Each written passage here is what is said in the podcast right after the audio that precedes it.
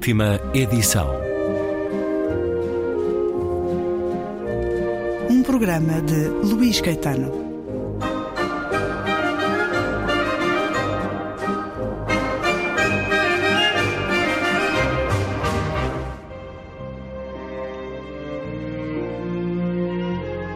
For many years, many journalists have asked me to tell them my life story. I have always refused.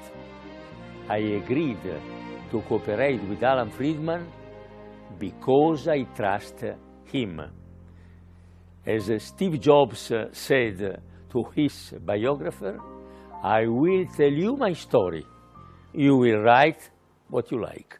Berlusconi, Silvio Berlusconi, a disponibilizar-se para colaborar numa biografia de Alan Friedman e a dizer que vai estar muito disponível e que o jornalista, que já tem um longo percurso na imprensa de prestígio, Alan Friedman, jornalista norte-americano, correspondente à Itália de órgãos de informação como o Financial Times, o International Herald Tribune, o New York Times ou a Vanity Fair, escreveu de facto essa biografia, intitula-se My Way, a evocar uma outra de um grande cantor centenário, Frank Sinatra, mas esta é de eh, Silvio Berlusconi, que não se terá nada importado de ser colocado ao nível de Frank Sinatra.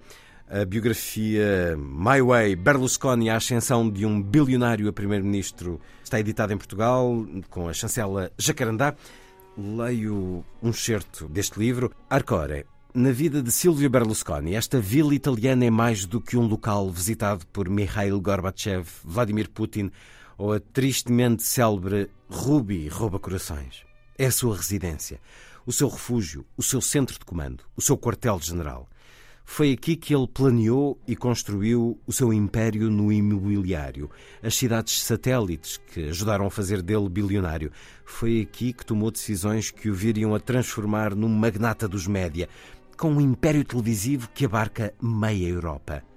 Foi aqui que inventou a televisão comercial à Itália e se tornou num inovador no palco europeu dos anos 80. Foi aqui nestas salas de estar e de jantar e nos salões barrocos, algo luxuosos, que mantêm a traça original, que Berlusconi decidiu comprar o AC Milan.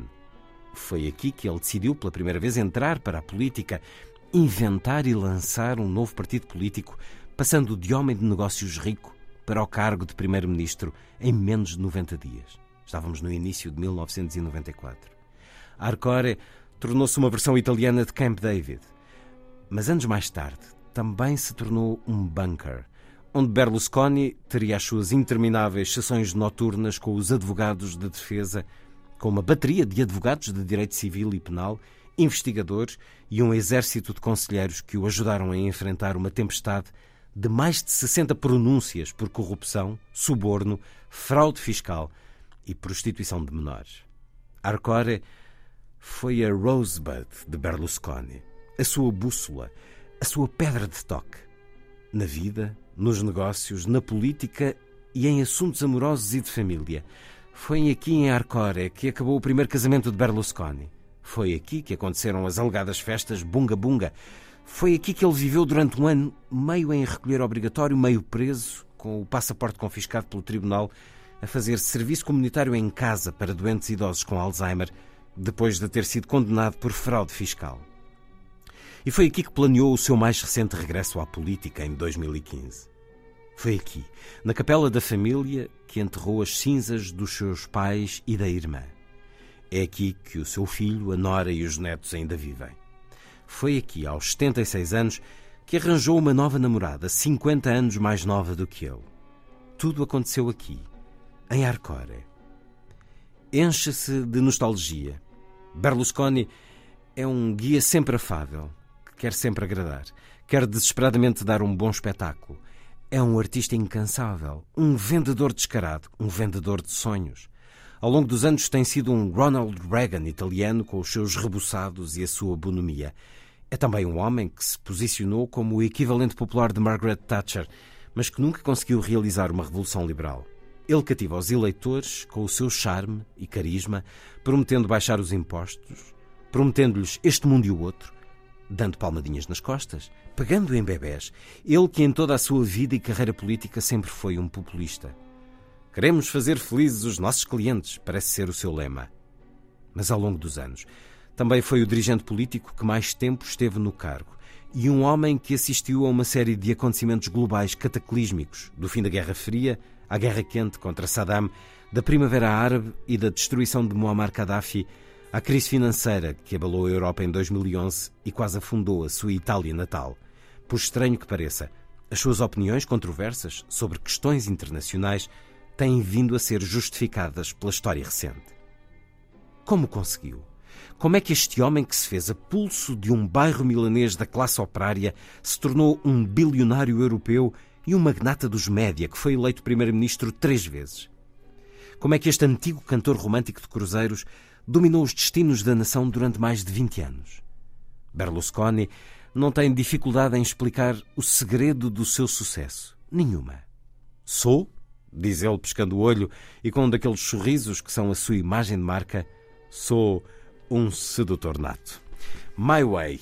Berlusconi, a ascensão de um bilionário a primeiro-ministro, livro do norte-americano Alan Friedman, editado pela Jacarandá, Simona Catabiani, My Way. Com que imagem de Silvio Berlusconi ficamos, Simona, quando acabamos este livro? Penso que ficamos com uma eh, visão bastante objetiva, provavelmente, porque o Alan Friedman, desde o início, um, disse que eu queria fazer com essa biografia era realmente contar a história como aconteceu, por isso Uh, pelo bem e pelo mal, uh, as partes mais caricatas e as, pronto, as partes realmente mais simples, mas a história, uh, nas palavras, obviamente, do Silvio Berlusconi.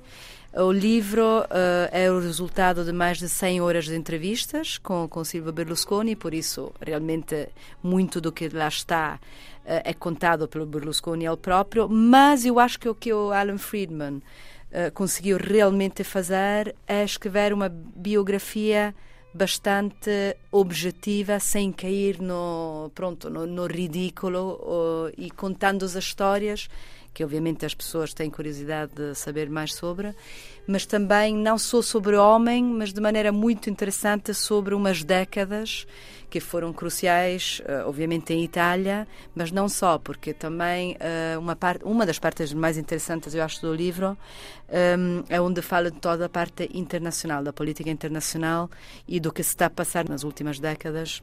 Curiosamente, como diz o livro, Exatamente. o autor, dando-lhe razão, Bem, dando-lhe razão a ele e, e, a muitos outros, apesar de tudo, na altura, bem me recordo, claro. porque os ataques à Líbia, hoje sabemos, temos-lo dizer, eh, com certeza foram francamente mal pensados, mas na altura muita gente pensava também já assim, que, que não era talvez a melhor atitude, a ânsia de derrubar Muammar Gaddafi, todos os interesses que daí vinham. Berlusconi advertiu para isso o tempo deu-lhe razão. Muito do Estado Islâmico parte também, ou pelo contrário, está a chegar aos territórios eh, líbios eh, em franca desordem eh, de governo e de controlo.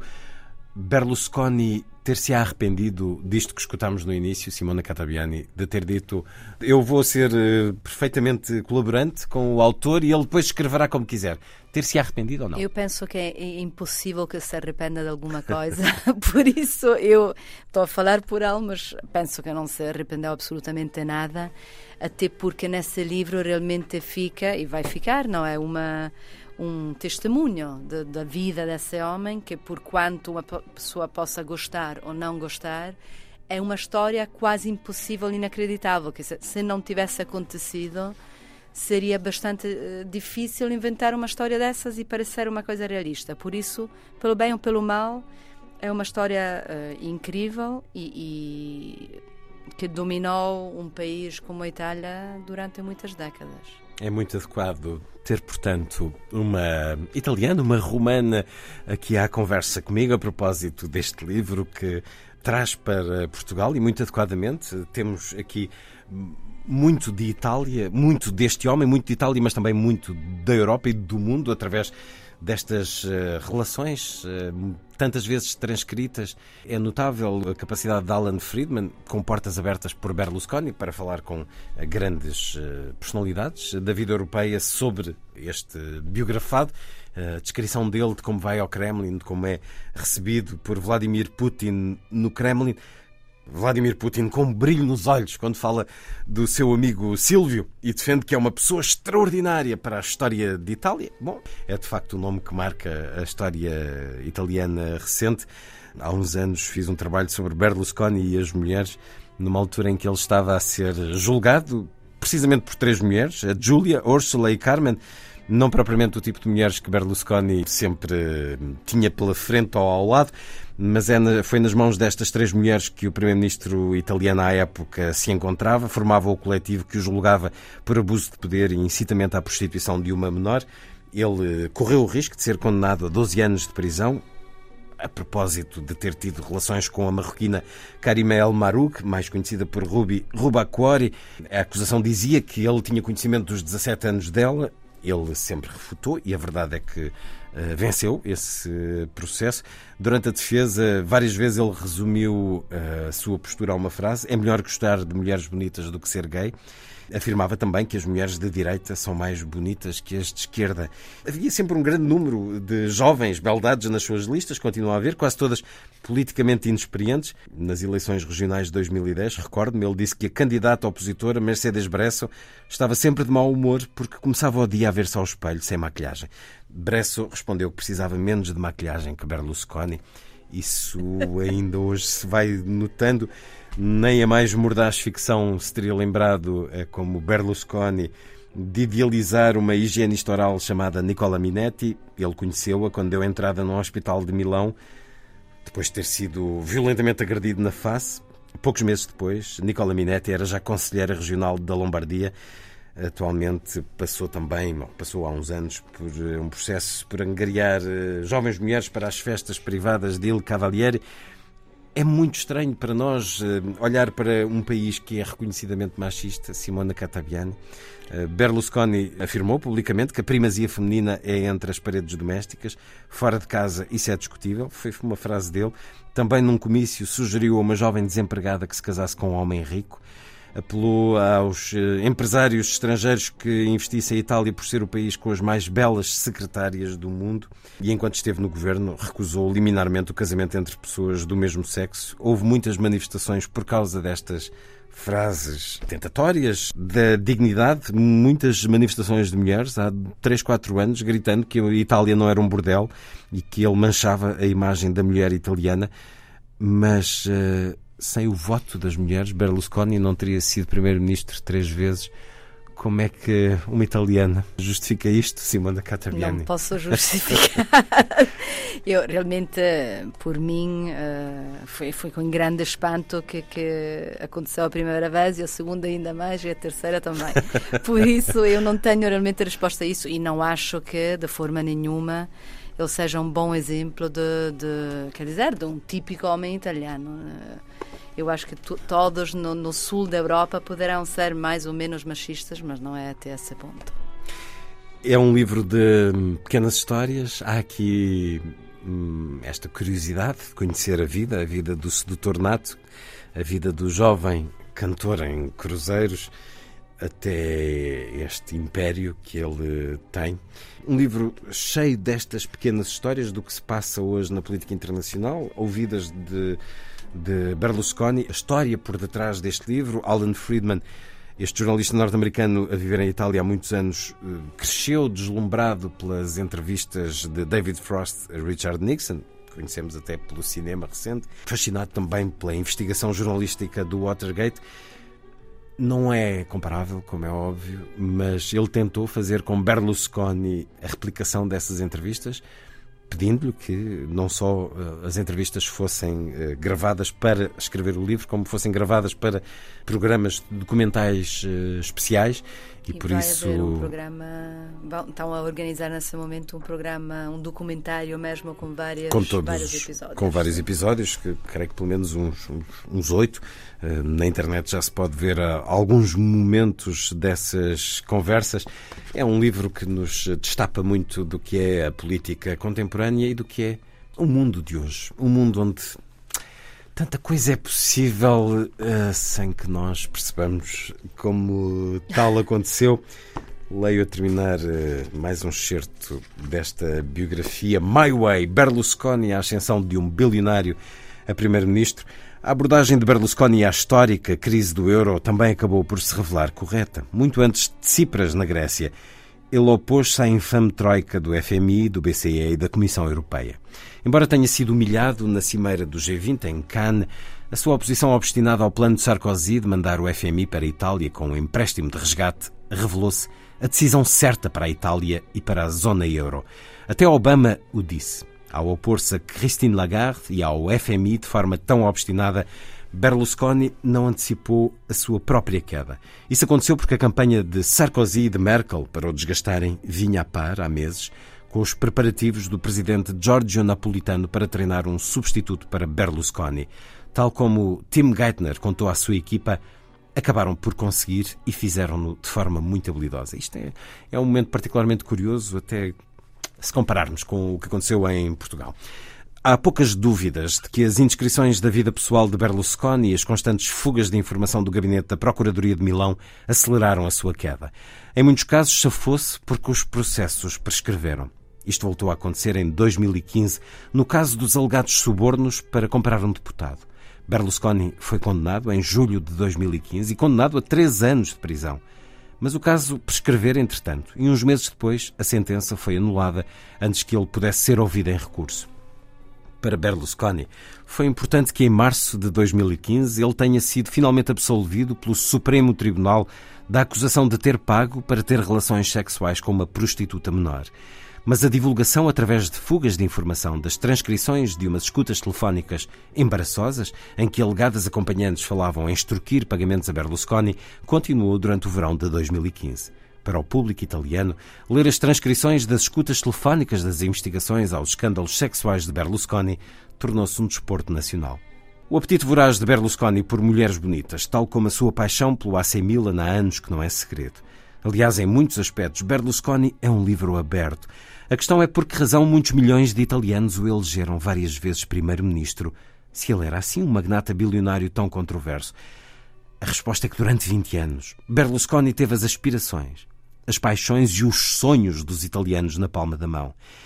E para o melhor e para o pior, reformulou grande parte da Itália à sua imagem. A sua influência sobre a nação e sobre gerações de jovens italianos que só conheceram Berlusconi ao crescer, seria difícil de exagerar. Nenhum outro líder político tem dominado tão completamente o país por um período tão longo, moldando e voltando a moldar a nação em termos políticos, culturais e sociais. Ninguém o fez, provavelmente, desde os tempos de Mussolini. Berlusconi conseguiu tornar-se simultaneamente o homem mais odiado e o mais amado de Itália durante duas décadas. Para os seus críticos, isto deveu-se ao seu controle monopolista da televisão e ao abuso do seu poder nos média. Também pode ter sido porque, em muitos aspectos, ele foi o primeiro-ministro que mais empatia criou e que melhor lida com os média que a Itália alguma vez viu, mas também o italiano mais típico que alguma vez chegou ao cargo de primeiro-ministro.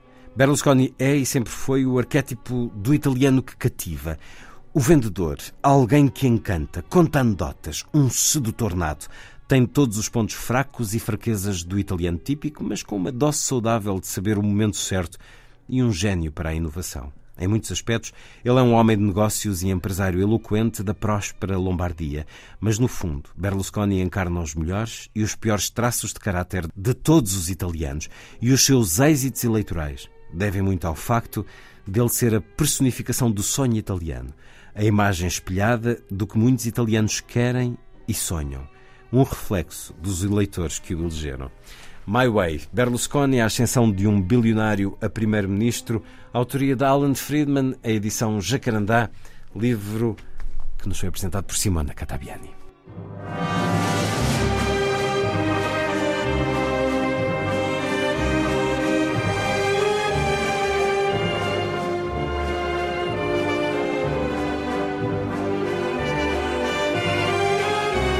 Última edição.